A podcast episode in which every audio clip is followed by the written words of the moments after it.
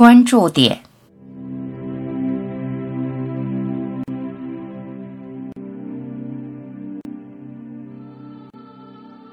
如果一切都是我的一部分，我又怎会与之为敌？接纳不抗拒，不是因为道理说服，而是真我存在本身就是一切。这个人是没什么价值的，只是头脑编造的。陷入头脑，就陷入一张千疮百孔的网，漏洞百出。在这张网里，只有无尽的痛。头脑意识从觉知中产生，而觉知才是你真实的存在。不幸的是，人总活在头脑里。觉知是全然的，没有主客，包含一切不动的。头脑却总是聚焦于一个特定的对象，把世界当作它之外的存在，不断的应对外面的世界，没完没了，陷入一种死循环。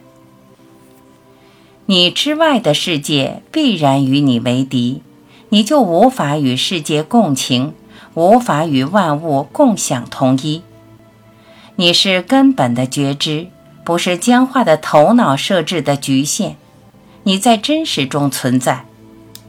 这个人是你，那个人是你，身体是你，精神也是你，这个世界一切都是你。对真我的认同，就是对我是谁的明确肯定。以真我看世界，哪有苦恼与痛苦，哪有执着与对抗？整个世界都是你。找到真我，就找到了永恒。永恒并非一个恒长的时间，永恒没有起始。头脑创造了时间，创造了这个人。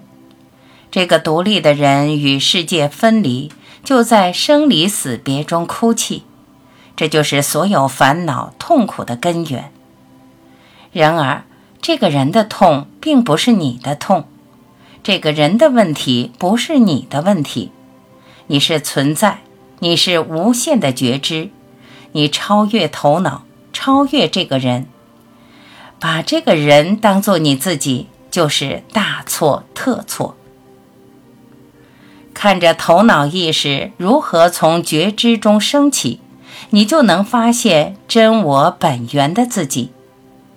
现象世界在你觉知中发生，觉知是存在的真实，活在觉知中就是平静的。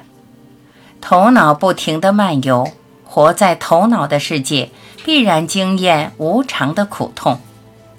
真实世界圆满有序，恒常不变。